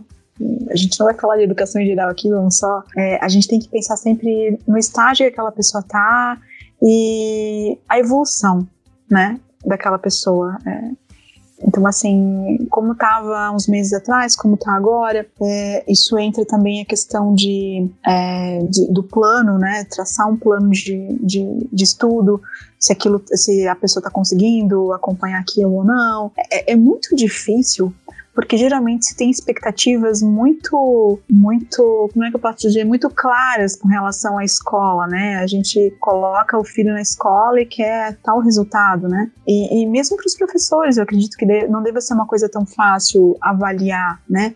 Como é que se avalia é, uma pessoa que, que às vezes não, não escreve, ou que não fala, ou que é sempre muito difícil, né? Assim, tu mudar o teu foco, tá habituado a fazer uma prova, professor de inglês, fazer uma prova oral, né? Como é que se avalia, né? É, eu nunca vou me esquecer, tá? Um dia que eu cheguei, aconteceu, o Vitor não gostava das aulas de inglês no ensino médio. Ele, o Vitor escreve em vários idiomas, vários, vários diversos, é, e entende vários idiomas, né? Então, assim, ele, o inglês para ele, ele, tenho certeza absoluta que ele entende tudo, porque o Vitor lê inglês, livros, inclusive. E a professora de inglês dizia que ele não, não tinha uma compreensão boa, que, que era tudo muito decorado, que tudo mais, e que ele não, né? Enfim. E um dia eu cheguei na sala e ele não tinha feito, não, não tinha sido feito o ditado com ele. Toda a turma fez o ditado e o Vitor não fez, porque a professora não quis fazer o ditado com ele. E eu falei assim, mas por quê? Ah, porque o Vitor não prestou atenção e o Vitor não estava em sala em tal dia. Eu falei assim, mas tente fazer, faça, eu digo, né? Eu disse, né? Não, mas, mas mãe, é, vai ser frustrante para ele, porque ele não vai conseguir.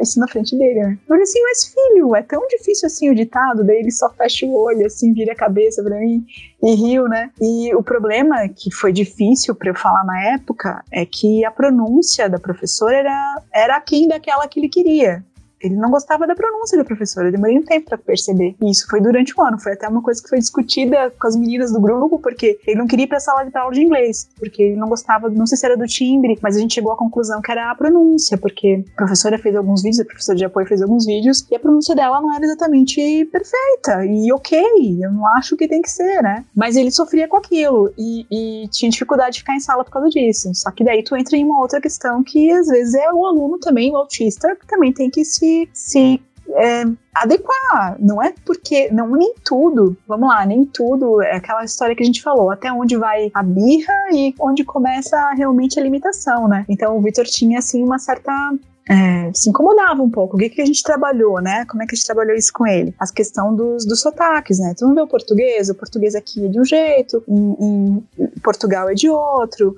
e né, a gente foi trabalhando isso, os, os, vários sotaques de inglês também, e ele ficou ok. E a professora daí depois insistia um pouco, ela ficou incomodada comigo, né? E a gente é chata pra caramba, mas a gente é chata porque a gente precisa. E ela fez o ditado com ele. E da turma, o Victor foi o único que não errou. Nada no ditado. Nenhuma palavra ele errou. Então, assim, é, primeira coisa que a gente fala com relação, então, à, avaliação é não subestimar, né? Não subestime o aluno. Você tem que adequar, sim. Então, você tem que olhar para aquela pessoa, ver o que quais são as competências, o que pode e o que não pode. O Victor não poderia fazer uma prova oral, mas ele podia perfeitamente fazer o ditado. Então, assim, oportunizem, né? Não deixem de oportunizar, deixem que aquela pessoa também vá além dos limites, né? Deixa aquela pessoa tentar, dê desafios, não deixe a zona de conforto também é, reinar dentro de sala, né? Então, assim, é, é muito, muito, muito difícil isso, assim, da gente botar na cabeça das pessoas que o fato de eu não ter uma competência não impede que eu tenha outra, né? Eu, quando estava no ensino médio,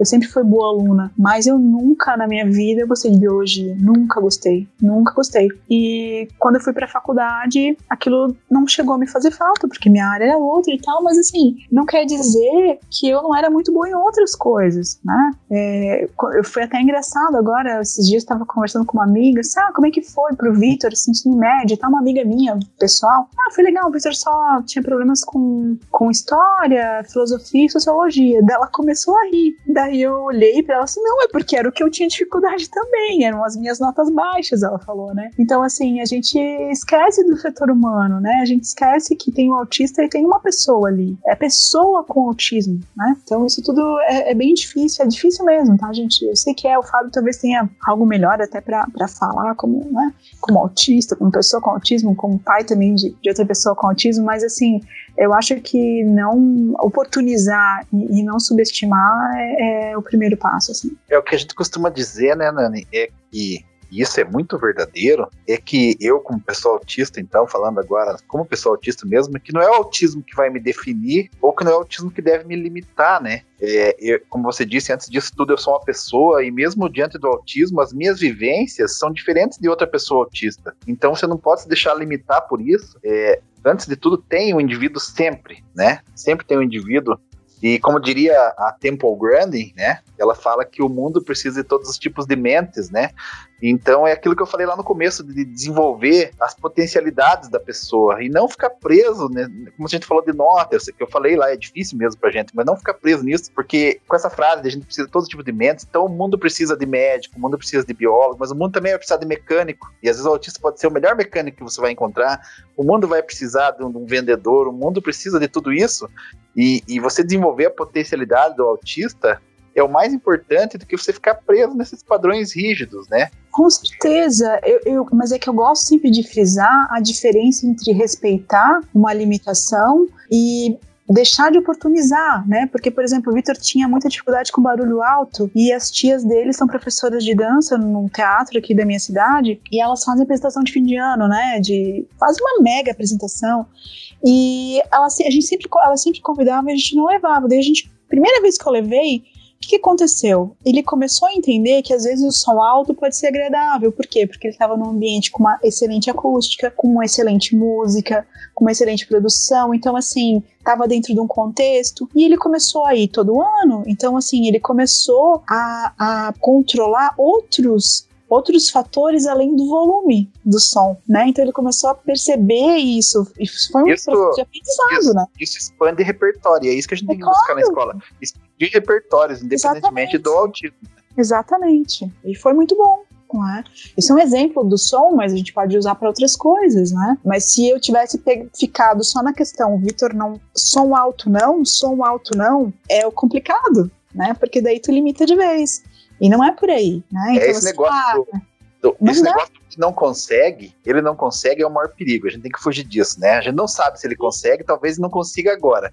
Mas vamos tentar, né? Eu também diria que ele não consegue comer alface, porque ele tinha muita intolerância à textura. E hoje em dia ele come meio prato de alface todo dia. Pelo menos, às vezes, às vezes duas vezes por dia. Então, aos poucos as coisas vão se ajeitando. Legal, muito bom gostaria agora de puxar o assunto é, por outra perspectiva. Minha pergunta agora é para a Neuzi, né? Neuzi, como é que funciona a formação e a capacitação dos educadores para atender esses alunos com as necessidades especiais? Bom, então, é, a respeito de, de, de, de, formação e capacitação, eu acho que é uma conversa bastante interessante que nós podemos ter, né, até porque a gente vê é, escolas e redes públicas e privadas de ensino né, procurando cada vez mais é, por eventos de, de formação continuada, enfim, para os seus educadores, né? É, nós da Unicelv, nós fizemos também a formação, porque nós temos alunos autistas no ensino superior, é, e uh, tanto na modalidade presencial quanto na modalidade de educação à distância, e nós também é, organizamos essa formação para que é, nós possamos, é, de fato, efetivar né, a inclusão atitudinal e pedagógica é, dos nossos acadêmicos autistas. Mas é, nas redes públicas, na educação básica, é, o que, que a gente vê é que as secretarias da educação, tanto estaduais quanto municipais, e que as escolas é, é, particulares, né, então elas organizam é, eventos para que é, os, os, professores então possam também é, conhecer um pouco mais sobre o autismo. E eu lembro que há uma década, quando a gente discutia sobre a inclusão e, e uh, de uma forma geral é, a inclusão de, de, pessoas com deficiência, né? É, e depois, quando nós começamos a discutir também sobre a inclusão do autista, é, nós, uh, nós tínhamos uh, o conteúdo dessa formação ela era mais voltada para a conscientização. O que eu percebo hoje é de que a conscientização ela já já existe por parte das escolas, por parte dos professores. O que que a, a dificuldade que eles encontram hoje é de efetivar né, é, a, aquele querer de efetivar isso na sala de aula, dentro da escola, né, é, para poder é, compreender sobre como o autista aprende, e uma vez compreendendo de como ele aprende, de como lidar com ele, e que são situações diferentes, como a Nani, como o Fábio já falaram, né? É, cada um se manifesta de uma forma diferente, assim como cada aluno na sala de aula aprende de um jeito diferente né? E uh, é, então uh, é, o que, que a gente vê é que as escolas estão mesmo procurando uh, essas formações, né, para que os professores e a escola possam ter as informações para efetivar então a inclusão dos autistas no processo educacional. Certo. É, Nilzi, complementa para gente. Você acha que as escolas hoje em dia elas estão preparadas para receber os alunos autistas? Olha, Uh, essa pergunta é bastante difícil tá, de responder. Não sei se a Nani também quer ajudar, mas o que eu posso falar do ponto de vista da educação, de profissional da educação, é que se as escolas não estão preparadas ainda como deveria ser, mas já estão melhor preparadas do que estavam. É, eu penso que uh, já existe né, essa conscientização e, e, e em, em grande parte existe a vontade é, tão necessária como é, é, a, a, Juliane, como o Fábio destacaram ali, né, o tempo todo que, que a, a, a primeira situação que deve ocorrer, a primeira atitude que deve ocorrer é ter boa vontade, né, é procurar entender, é procurar ouvir, né, é, é encontrar possibilidades. Né, então, eu vejo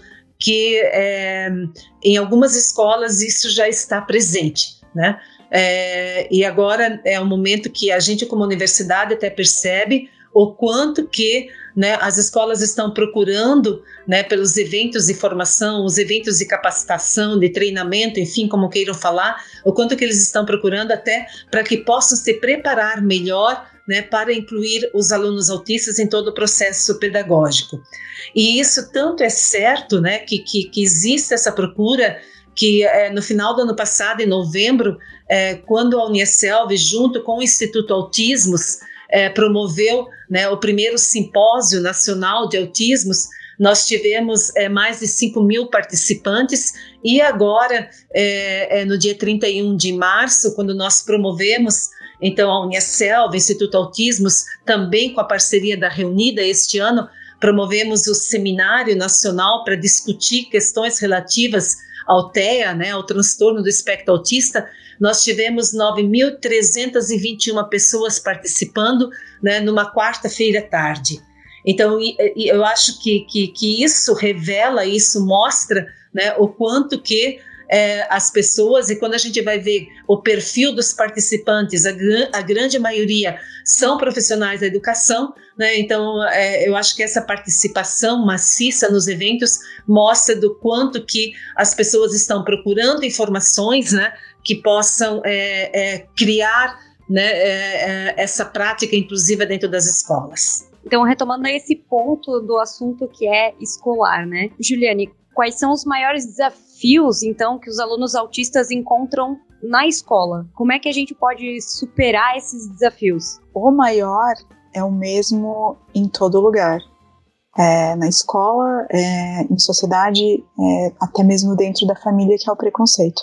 É, isso que eu comentei de se falar sobre a pessoa como se ela não estivesse ali, isso é algo que acontece em todas as esferas, inclusive dentro da família, dentro. Então, assim, começa pelo preconceito. A gente tem que começar a ter outro olhar. A gente tem que largar tudo aquilo que a gente acha que sabe sobre isso para retomar, né?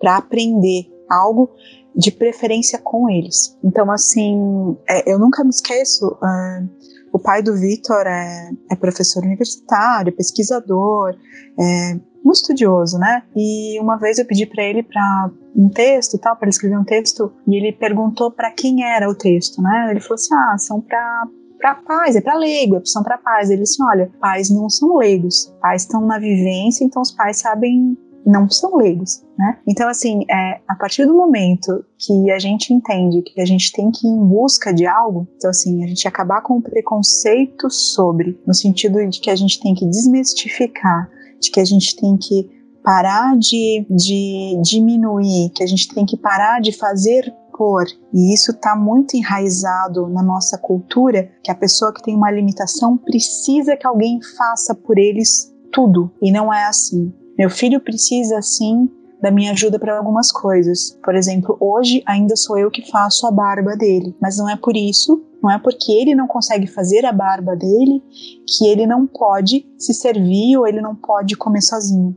É, a gente tem o exemplo do João, né, que faz parte do grupo, João lindo que eu amo, que, que é autista, x frágil, é estudante universitário, é bicampeão mundial de, de judô para todos e não amarra o sapato. Então, assim, o fato dele não amarrar o sapato não quer dizer que ele não tenha zilhões de outras competências. Eu acho que então é esse preconceito que acaba criando todas as outras dificuldades. É, é, é, o, é o viés que é, é, o pilar que acaba sustentando todos os outros. Porque a partir do momento que você consegue olhar para aquela pessoa, é, né, se despir dessa, daquilo que tu pensa que sabe, e realmente olhar e prestar atenção e fazer as coisas a partir da, daquela pessoa, todo o resto se encaixa. Assim, digamos assim. E, e, outra coisa também que, que dificulta é o fato de que muitas vezes é, as pessoas não circulam é, tem famílias, às vezes, que é, sabem que, que aquela pessoa tem desorganização em tal tipo de lugar e tal, e acabam levando e ninguém convive, ninguém sabe que é uma desorganização, e isso inclui em sala de aula, né? Isso inclui o ambiente escolar, que, que às vezes é muito difícil. E a questão social, que é tão importante na escola, a gente sabe bem disso, principalmente à medida que, que eles vão crescendo, é muito prejudicada. E se a gente não tem ali uma turma de uma turma né, de sala de aula que esteja é, orientada, que esteja motivada a, a, incluir aquela pessoa, a gente tem aí mais uma questão importante, um déficit importante que só, só vai piorar, né? Assim, então é, é. E assim, né, Nani, é aquilo que a gente sempre conversa, né, nas experiências que a gente tem encontrado por aí, né, é, quando existe a inclusão de fato numa sala de aula, é, não é o, o aluno autista uh, o, uh, que mais ganha com isso? É toda a turma, né? Uhum. A turma, as pessoas se tornam melhores, as crianças, adolescentes se tornam melhores quando são inclusivas, né? A professora, a escola se torna melhor. Né? Então, é, é, todos ganham quando existe essa abertura, né? E um, é, eu, eu acho que aquilo até que, que o pai do Vitor, né, te fez esse questionamento quando ele foi escrever, eu acho que é alguma coisa que a gente precisa, de fato, refletir muito, né? Os pais precisam aprender, como você falou, né, Nani, há 17 anos, o que você sabia sobre autismo? Nada. Assim, os professores também precisam aprender. Quando nós discutimos, por exemplo, né, é, os cursos que a gente oferece para os nossos alunos, principalmente é, da área da, da, da, das licenciaturas, né? Então, os cursos livres sobre autismo, porque todos precisam aprender. A gente não pode fazer alguma coisa que a gente não conhece, não sabe. Então, acho que o primeiro grande passo é essa abertura para a aprendizagem. Né? Quando a gente conversou há pouco até sobre a avaliação, eu estava aqui como pedagoga também pensando o quão difícil é avaliar qualquer aluno. Né? Então, a avaliação sempre é um processo complicado que requer né, muito estudo, que requer muita sensibilidade. Né? E a escola, e quando, quando a Nani fala né, de avaliar competências em detrimento de avaliar conteúdos, né, é porque o sistema educacional ainda é muito voltado né, para a avaliação se você memorizou ou não memorizou determinado conteúdo. Agora, todo o progresso, todas as competências que são desenvolvidas nas diferentes áreas e nas diferentes dimensões humanas muitas vezes não são avaliadas. Mas isso não é só com autista, é com todos os alunos. Né? E de uma forma muito especial para aqueles que requerem um olhar diferenciado ainda, né? Porque é novo, não porque precisa um olhar maior, mas porque é novo, né, para todos nós aí que, que estamos estudando ainda, né, e é, é, para a gente conseguir de fato efetivar, né, e, e ter esse olhar in, inclusivo. É, Neuzi, vamos complementar então esse assunto, né? A Unicef ela participa do projeto Autismos Presente, junto com o Instituto Autismos e a entidade reunida. Qual é o objetivo do projeto e quais são as suas maiores contribuições para essa discussão? Então, é, em 2000, acho que foi no começo de 2019, né, é, eu, eu já tinha um relacionamento, né, uma convivência com as voluntárias do Instituto é, é, de Apoio Educacional Autismos, né, é, que a, a, Juliane faz parte, enfim, né, tem, tem uh, alguns profissionais voluntários aí que fazem parte do Instituto, e nós já tínhamos é, uma, uma, um relacionamento de, de outro trabalho, é, em escolas e formação de professores da educação básica e tudo mais. E nós pensamos, eu, eu fiz o convite ao Instituto para nós fazermos uma, uma formação também com os tutores né, que trabalham nos encontros de apoio, nos encontros presenciais dos alunos da Uniaselv. E uh, essa formação é, que o Instituto fez na época de forma voluntária, porque são voluntárias que trabalham, ela teve uma repercussão tão grande né, no Brasil todo, porque nós temos é, polos no Brasil todo e tutores no Brasil todo, é, de tutores é, ligando é, para mim e perguntando: olha, eu posso levar né, essa gravação, essa formação para a minha escola, porque na minha escola nós temos alunos autistas e nós não sabemos como fazer, eu posso levar. Né? É, teve tutor me ligando e dizendo: Olha, é, eu tenho um sobrinho que é autista e, e, nós da família não sabemos ainda direito como lidar com essa situação, eu posso levar essa gravação? Bom, é, partindo disso, então nós sentamos e conversamos, o Instituto Autismos, nós da Uniaselv, e nós pensamos que nós deveríamos criar né, algo maior para que a gente pudesse chegar aí nos diferentes e mais longínquos rincões desse país. E foi quando nós sentamos, conversamos e chegamos então é, a desenhar um projeto que nós chamamos de Projeto Autismos Presente, né, que tem como objetivo é, promover aí a criação de uma rede nacional de inclusão. Né? E, e o, o conteúdo é, que é veiculado, né, o conteúdo tem como objetivo chegar aos professores de educação básica né, das escolas é, públicas e privadas de todo o Brasil através dos polos de apoio presencial. Né? Então, a gente cria essa rede nacional através dos polos de apoio presencial, e uh, uma vez o polo aderindo ao projeto, né, ele, uh, ele uh, apresenta multiplicadores voluntários lá do polo, da comunidade, que passam por uma capacitação né? É, e daí as voluntárias é, do Instituto Autismos e agora esse ano nós ganhamos também né, a parceria da Reunida, né, a rede unificada é pelo autismo é, nacional e internacional também, né? E, é, e, e, e, esses profissionais então fazem essa formação dos multiplicadores que por sua vez fazem a mediação lá é, na região dos polos de apoio presencial. Então, eles divulgam essa formação, formam os grupos de professores e profissionais da educação, né? E, uh, e oferecem, então, essa formação de 20 horas, né? Que no ano passado, então, nós tivemos alguns polos que já desenvolveram mesmo durante a pandemia, né? Nós tivemos que reestruturar, é, fazer um novo desenho através de ambientes virtuais, enfim, né? E tivemos ano passado, e este ano, então, o projeto foi ampliado para a edição 2, quando na, na edição nós trabalhamos os aspectos gerais é, do transtorno do espectro autista e na edição 2 nós trabalhamos autismos e comorbidades, né, um material que nós acabamos de gravar aí, né? É, o Pedro, a Juliane também participam né, dessas gravações, ora como palestrantes, ora como depoentes, né, e esse material está sendo editado, concluído, e nós encaminhamos então é, aos polos de, de, de, de, apoio presencial aí de todo o Brasil. Né?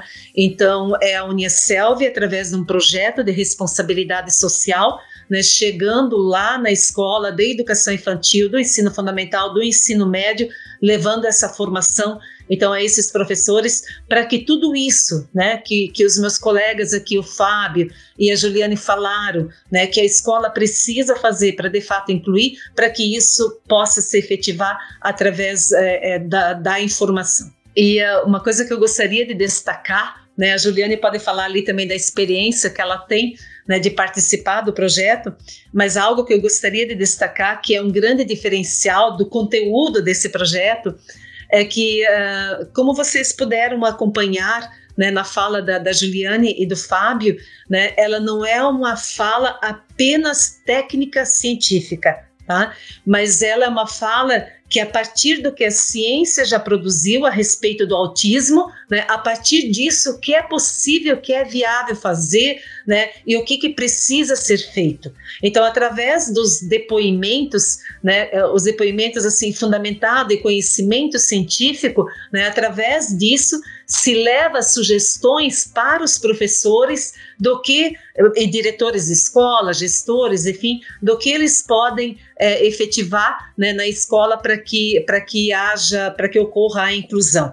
Então a gente sempre fala, né? Nós poderíamos aqui trazer uh, até uh, um pesquisador para gravar uma palestra sobre a pesquisa dele, né? E a gente traz esse conhecimento científico, mas já traz ele aliado né, algumas sugestões da aplicabilidade daquilo que a ciência está produzindo a respeito de autismo e está nos mostrando da aplicabilidade deste conteúdo né, é, na prática pedagógica, né, Juliane? Você tem percebido isso também, né? Com certeza. É, até porque, né, Neuzi, o próprio autismo ainda está em construção, o conceito, de onde vem, a, a, a genética dele, está tudo ainda tá, muda muito rápido ainda porque não se sabe tudo sobre autismo. Então, se a gente não sabe tudo, é normal que as coisas mudem, né? E então, assim, o Vitor tá com 19, quando a gente teve o diagnóstico dele, na época se dizia para coibir as estereotipias, por exemplo, porque dizia que era o certo. Então, é, isso da gente pegar o que se sabe e ao mesmo tempo é, prestar atenção no indivíduo, né? A gente que eu aprendi isso, né? Eu tive que aprender. A gente bate na tecla, fica repetitivo, mas é porque parece óbvio, mas não é. A gente tem que olhar para o nosso filho, para o nosso aluno que seja, olhar para ele e perceber até que ponto aquilo que estão dizendo realmente deve ser. É, não existem verdades absolutas ainda com relação ao autismo, então eu não acho que questionamento, que, acho que todo questionamento é bem-vindo. Então, assim, às vezes uma educadora que está ali, que não, não nem sabe tanto, não estudou muito sobre autismo, mas presta atenção naquele aluno e, e diz assim: olha, isso aqui. Às vezes é uma coisa que nem passou pela cabeça da família, nem do terapeuta, nem de ninguém. Mas é uma pessoa que está ali, está presente e, e, consegue às vezes dar um, uma resposta muito boa, né? E isso só consegue quem está interessado. Então, realmente, assim, é o prestar atenção que faz toda a diferença e a vivência faz diferença, né? A gente tem que unir uma coisa com a outra porque senão realmente não funciona. E a gente tá faz uns anos já, né, Neuzi? Agora você falando assim, eu parei pra Sim. pensar assim, meu Deus, é, a gente já vai para mais um autismo presente, passa tão rápido e é, às vezes é até inacreditável, assim, o que a gente, quando a gente começou, o que a gente pensou que ia alcançar e é onde a gente tá agora, assim, é, é impressionante, eu me impressiono muito ainda.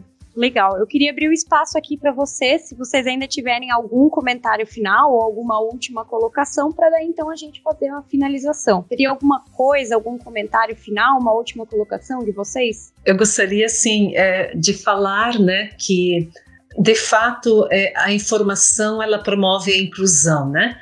É, mas para a gente ir atrás da informação, a gente tem que ter boa vontade. A gente tem que ter esse olhar especial que tanto foi falado aqui. Né?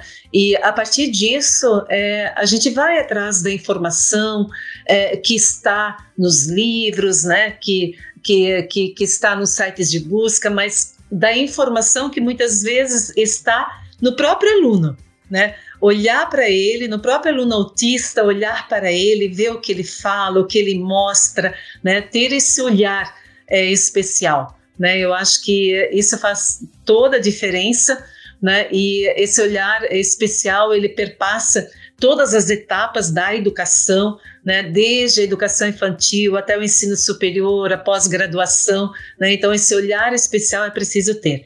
O João, que é o nosso aluno, né, que a gente sempre cita aqui, é o nosso aluno de fisioterapia, né, ele é uma pessoa tão especial que todas as vezes né, que eu tenho a oportunidade de ouvi-lo, eu aprendo muito com ele, aprendo, é, aprendo a ser uma pessoa melhor, hum. né? Então, é, eu acho que quando a gente se propõe né, a ver, a ouvir com o coração, né, é, tem uma história que fala né, do, do, ver o invisível e ouvir o inaudível.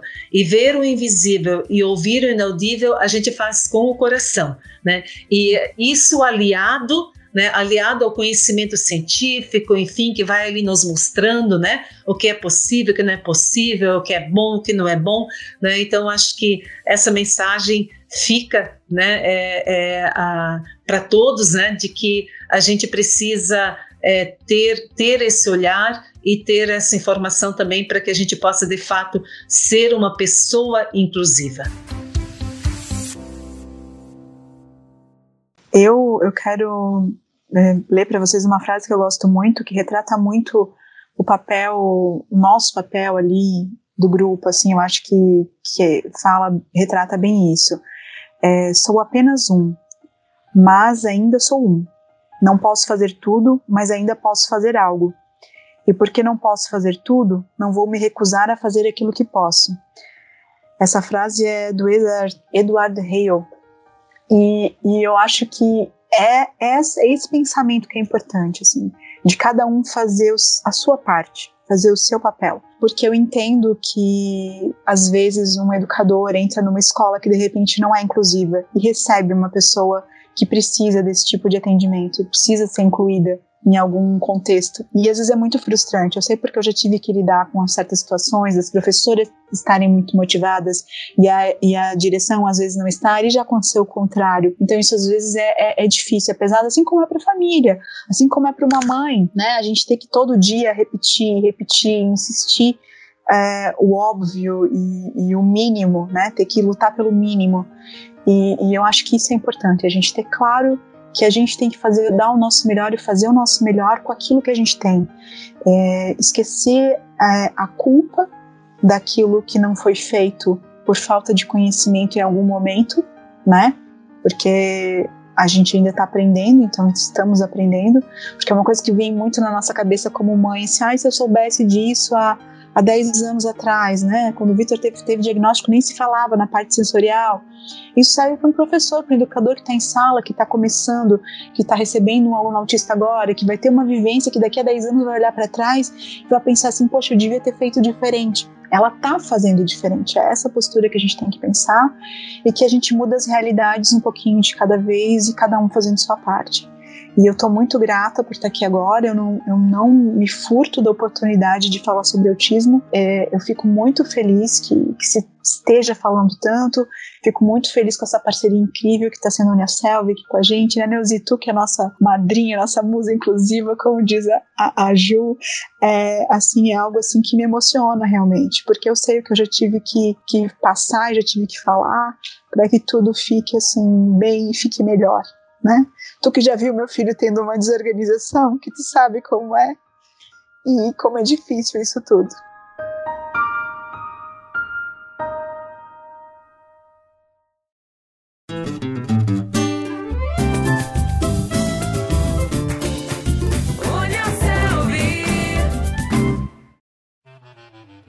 E esse foi mais um episódio do nosso podcast Pode Perguntar com a presença dos nossos queridos convidados, Fábio, Juliane e Neuzi. Muito obrigado pela sua participação e por nos ajudar a entender um pouco mais sobre a importância da adaptação para a inclusão de pessoas com autismo. Muito obrigado. Eu agradeço né, a oportunidade, é, em nome do grupo, inclusive, né, porque eu, querendo ou não, estou sempre representando eles. Eu estou aqui como mãe do Vitor, sempre em primeiro lugar, porque é isso que me coloca aqui, que me coloca no grupo, que, né, que me motiva, mas também em nome do grupo, porque é isso que a gente busca, né, levar informação sempre que possível, da melhor maneira possível, para o maior número possível de pessoas. E vocês têm ajudado muito, eu agradeço demais. Espero que seja é, muito produtivo esse esse projeto de vocês e eu tenho certeza que vai muito longe ainda. Obrigada. Eu quero agradecer muito a oportunidade de estar aqui, a oportunidade de poder é, conduzir esse projeto dentro da Uniaselv. Eu tenho aprendido tanto e, e, hoje aqui também eu aprendi tanto. Cada vez que eu escuto a Juliane, o Pedro e escuto né, os outros voluntários aí do Instituto Autismos, da Reunida, enfim, né, eu, eu tenho aprendido muito e vejo sempre, cada vez, o quão pouco eu sei sobre autismo, quanto eu ainda preciso aprender. Né? Então, é sempre uma oportunidade né, de, de aprendizagem, né? é uma oportunidade. Eu sempre me emociono, não adianta, né? A, a Juliane fica emocionada e, e eu fico muito emocionada com, com, com eles todos, porque são guerreiros, né? São guerreiros e, e o amor que eles manifestam, né? É, eu gostaria de ver assim esse amor manifestado por todos os pais e todas as mães, o amor que, que exala no olhar, que exala no jeito, né? Que, que, que eles falam, enfim né? É, é, muito bom. Eu tenho aprendido muito e com certeza quero agradecer porque uh, né, a convivência com vocês tem me tornado também é uma pessoa muito melhor. Então, muito obrigada. Obrigada a vocês pela convivência. Obrigada, Unicelv, por essa oportunidade. Eu queria agradecer aqui a todos que participaram comigo aqui desse episódio, desse podcast, falando de tema tão importante. Deixar um agradecimento especial à Uniaselv, que possibilitou é, que a gente gravasse podcast, dando voz é, tanto a profissionais como a pessoas autistas como eu, é, onde eu pude falar um pouco das minhas vivências e, e também é, trabalhar questões é, que possam possibilitar a inclusão na prática em relação à pessoa com transtorno do espectro do autismo. Então é isso aí, muito obrigado. Fico aqui à disposição para esclarecimentos futuros e quem sabe a gente possa em outra oportunidade falar um pouco mais sobre o assunto e sobre outros aspectos que envolvem aí o autismo. Até mais, obrigado.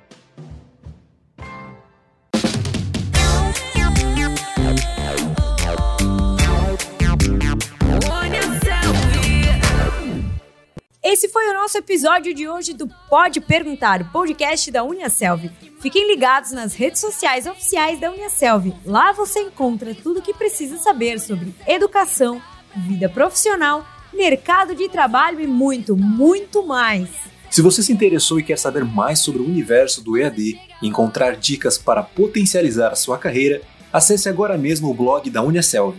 Ele está cheio de conteúdos para você. Acesse blog.com www.uniaselv.com.br e embarque nessa jornada com a gente. Muito obrigado a você que esteve comigo no episódio de hoje. Eu sou o Caleb. Eu sou a Natália e estarei de volta no próximo episódio do Pode Perguntar com mais conteúdo de qualidade para você. Até a próxima! Construa sua própria história com a Uniaselv. Com a Uniaselv, você chega lá! Uniaselv.